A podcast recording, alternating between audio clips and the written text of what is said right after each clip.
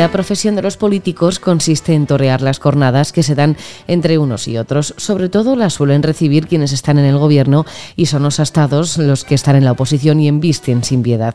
Eso lo sabe bien Vicente Barrera, torero desde que tomara la alternativa en el 94 y ahora también vicepresidente de la Generalitat Valenciana. Soy Belén Montes y hoy en el debate, expertos taurinos alaban la figura de Vicente Barrera. Es un hombre íntegro. Hoy en el debate, el podcast diario del debate.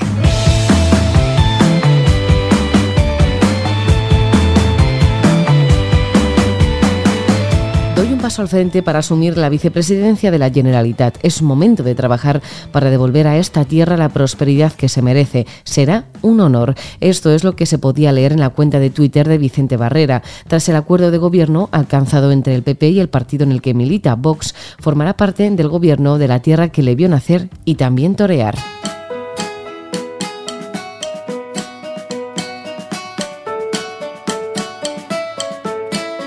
Las redes sociales echaban las manos a la cabeza al darse a conocer que un torero iba a estar no solo al frente de una de las vicepresidencias de la Generalitat Valenciana, sino también al frente del área de cultura. Pero, ¿qué hay de malo en que un torero, mayor exponente de la cultura nacional a través de la tauromaquia, vaya a dirigir la Consejería de Cultura? Además de torero, Vicente Barrera es empresario y abogado y desde hace unos años político. Como lo que ha llamado la atención es su etapa como torero, vamos a saludar a los expertos periodistas del mundo taurino. Carmelo López, ¿qué tal? ¿Cómo estás? Buenas tardes, Belén. Encantado. Qué difícil es ser experto en cualquier cosa. En los toros no existen los expertos. Bueno, sí que lo soy. Si no, nos hubiera llamado. Salva Ferrer, ¿qué tal? ¿Cómo estás? ¿Qué tal? Muy bien, Belén. Encantado de estar con vosotros en esta tertulia para hablar de política y de toros. Vicente Barrera se vistió de luces por primera vez como novillero el 15 de agosto de 1992 y tomó la alternativa el 25 de julio de 1994 en la Feria de San Jaime, llevando bordada en su capote a la Virgen de los Desamparados. Eh, Carmelo, Salva, ¿cómo definiríais a Vicente Barrera como torero? Bueno, yo te, yo te, diría, Belén, que eh, le tengo, vamos, cierro los ojos y lo veo torear con la mano derecha, vertical, encajado, elegante, sutil. Un torero que lo llevaba en la sangre y que su vocación, ¿no? Digamos que, fue tardía, ¿no? Salva, porque él eh, es abogado y, casi se puede decir que es abogado o, que, o que es licenciado en Derecho antes que licenciado en tauromaquia, ¿no? Sí, efectivamente, antes se licenció en Derecho, que se doctoró en tauromaquia, y coincido un poco eh, con los adjetivos y, epítetos ¿no? de, Carmelo.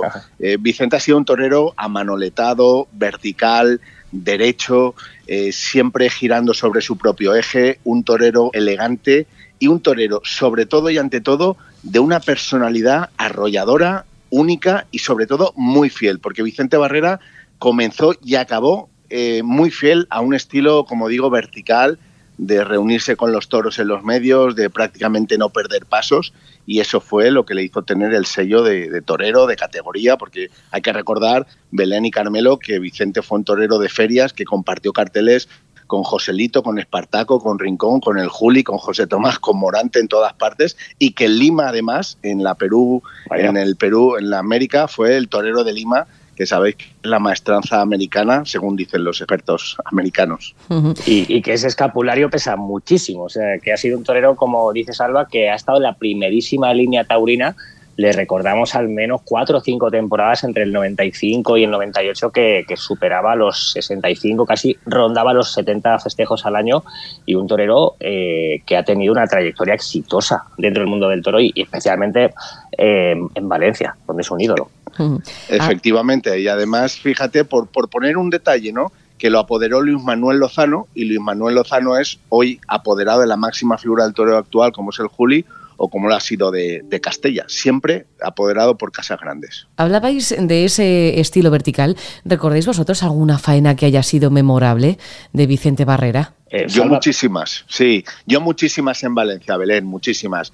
Al toro enfadado de Luis Algarra en el año 96, eh, al toro de su alternativa, el impacto que supuso eh, su, prácticamente su presentación como novillero con caballos en Valencia fue durante una feria de fallas del marzo del año 93. Eso supuso un impacto de tal magnitud que un torero que venía de una vocación tardía eh, que había estudiado Derecho, pues prácticamente se puso en el circuito enseguida. Tomó la alternativa prácticamente al año siguiente y fíjate qué detalle. Llegó a torear dos corridas goyescas de ronda, dos corridas que están al alcance de los elegidos, al alcance de las máximas figuras, porque Vicente en un ascenso meteórico pasó de ser prácticamente un novillero desconocido a ser una figura de muchas ferias y durante muchos años y, es que además, eh, Salva, abrió la puerta del príncipe como novillero. Estabas haciendo mención a aquella novilla de Jandilla matinal que le cambia la vida a Vicente Barrera toreando con, con Manolo Carrión y con Francisco Rivera Ordóñez. Ese día.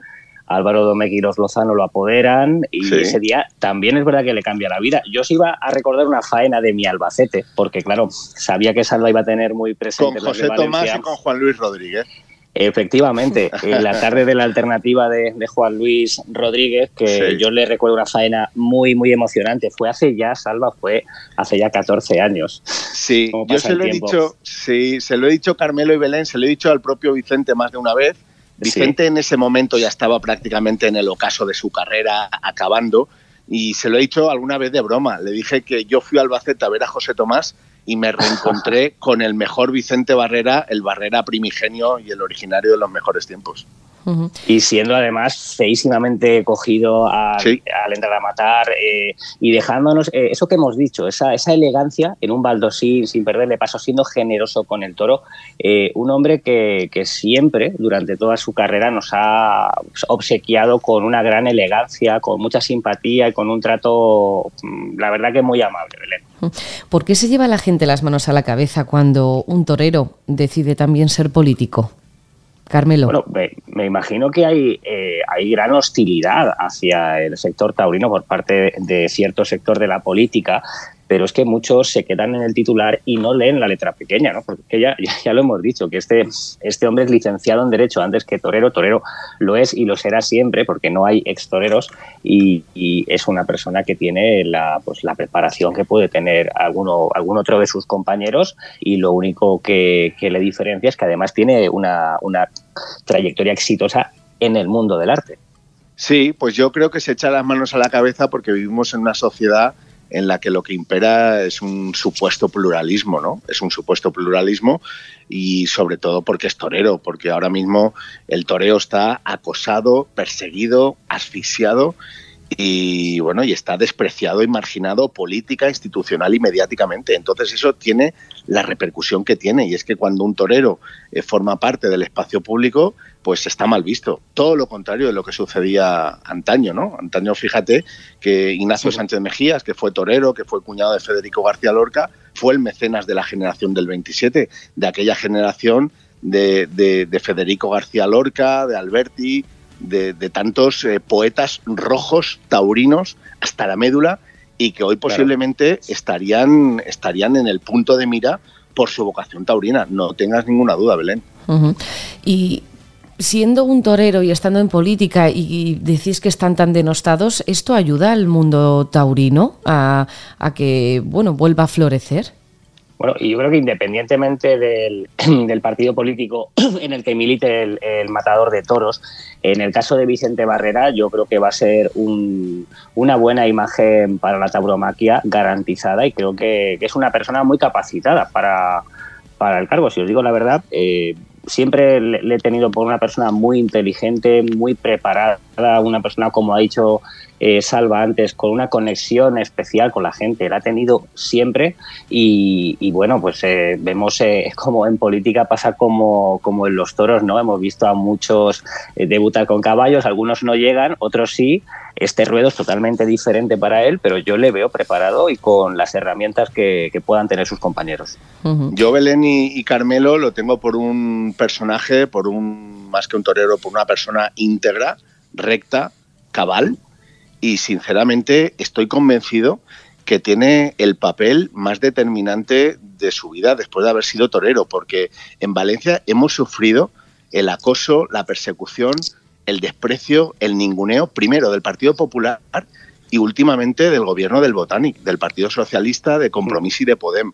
Los primeros, en tiempos de mayorías absolutas, no hicieron absolutamente por la fiesta, prácticamente nada, y los segundos ya claramente con una inquietud de marginar, de despreciar y de aislar. Entonces, yo creo que Vicente puede tener un papel fundamental de revertir una situación, como insisto, eh, en Valencia, de acoso, de derribo, de marginación, de censura, de prohibición en la televisión pública valenciana y creo que Vicente es ahora mismo la persona idónea, ideal, porque está preparada, porque es abogado, porque, porque es una persona recta y estoy convencido que es la persona ideal para, por lo menos en materia taurina, revertir una sociedad, una, una realidad, perdón, insostenible.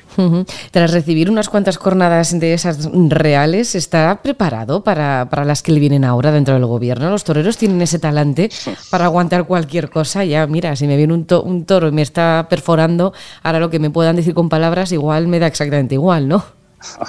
Hombre, yo creo que todo el sufrimiento curte y, los toros eh, provocan mucho dolor. Él, ha sido un torero que, pues casi todas las temporadas que hemos comentado que, estaba toreando, muchas corridas, pues estaba arrastrando algún percance, de novillero también tuvo un par, después la, rodilla en un festival en Perú le pues prácticamente le acabó de, alejar de los ruedos. Y, es un torero que ha conllevado y que ha compaginado perfectamente eh, el dolor con el ejercicio de su profesión, ¿no? Y si lo equiparamos a la política, creo que, bueno, más cornadas del hambre, ¿no? Que, dicen siempre. Yo creo que esa respuesta es compleja, creo que la, determinará el tiempo, si ha sido capaz, si no ha sido capaz. Lo que sí estoy convencido, y parafraseando a Carmelo, es que el sufrimiento curte y que los toreros también viven en primera persona, solos, aislados, en el centro del huracán, en la escena pública, pues todo el fervor y a veces también toda la ira de, un público taurino, ¿no? Y en este caso, pues la esfera pública, la esfera social, la esfera política, pues determinarán, bueno, pues la capacidad de gestión y de aguante de, un torero, de una persona, y bueno, eh, hay que tener en cuenta, obviamente, que la política es un mundo súper complejo, eh, muy difícil, muy delicado, de puñaladas de fuego amigo, y de muchas tradiciones y de muchos vaivenes y en el contexto público español actual es realmente un milagro durar mucho porque hay que tener bueno pues las espaldas muy bien armadas y protegidas para aguantar el temporal de bueno de las redes sociales del acoso. Hoy ha sido trending topic cuando es un torero más bien prudente discreto aislado que no le gustan ni las pamplinas ni la parafernalia pero bueno, esa es la esfera pública. Hay que también asumir el coste y el coste social y el desgaste público, claro. Yo os decía más cornadas de alambre porque son eh, tanto su abuelo eh, como él se han abierto paso en un mundo que es tremendamente difícil, que es el mundo del toro. Han llegado a tener éxito y yo creo que es mucho más fácil en la vida ser político, ser abogado que ser que ser un torero importante como ha sido como ha sido el, que nos ocupa hoy. Veremos cómo se viene esa faena a, Vicente Barrera. Yo creo que esto va a ser como un encierro de San Fermín, que no sabes por dónde te viene el toro, así que tendrá que estar preparado. Salva Ferrer, Carmelo López, periodistas expertos en el mundo taurino, muchísimas gracias. A ti, Belén, un placer, como siempre. Gracias a ti, Belén. Gracias, Carmelo. Un placer esta conversación. Un abrazo, Salva.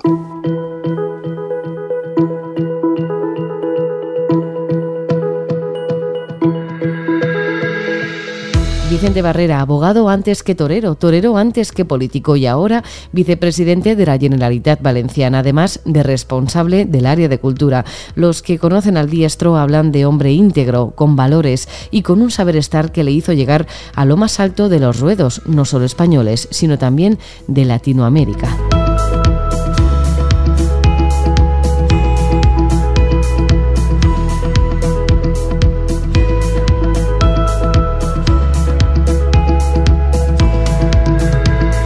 Puedes escuchar este podcast en eldebate.com y en las principales plataformas de audio. Recibe un saludo de quien te habla, Belén Montes. Gracias por estar al otro lado. Adiós.